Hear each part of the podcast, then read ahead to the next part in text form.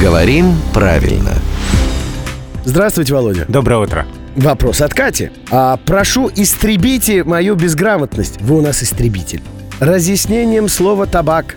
Идет вчера Катя вечером с тренировки, уже стемнело, и среди неоновых реклам читаю пробегающую строку «Табаки для кальянов и аксессуары». Сразу курить захотелось после тренировки? Сразу захотелось истребления безграмотности. А. Нет. Табаки или все-таки табак для кальянов? Или табаки, как шакал из Маугли. Да, Володя, варианты. Если поздно вечером и какой-нибудь темный парк, то и шакал может. Вот. Но давайте предположим, что это не о шакале. А э, слово «табак» может употребляться во множественном числе, и словари фиксируют форму «табаки» для обозначения различных сортов и видов.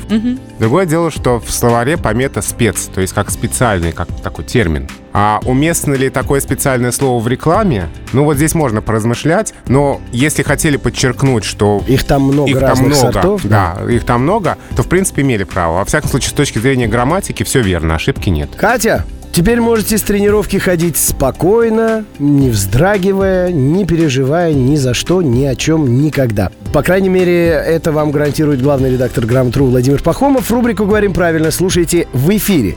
Каждое буднее утро в 7.50, 8.50 и в 9.50, а также в подкастах в нашем новом мобильном приложении.